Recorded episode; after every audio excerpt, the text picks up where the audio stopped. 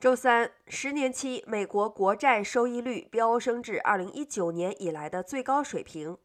投资者正在权衡美联储理事布莱纳德有关迅速缩减资产负债表的言论，同时等待有关美联储收紧政策的最新见解。昨日，通常支持宽松政策和低利率的美联储主席布莱纳德表示，央行需要迅速采取行动以压低通胀。通胀率太高，存在上行风险。如果通胀和通胀预期指标有明确的必须要采取行动的标志，委员会准备采取更有力的行动。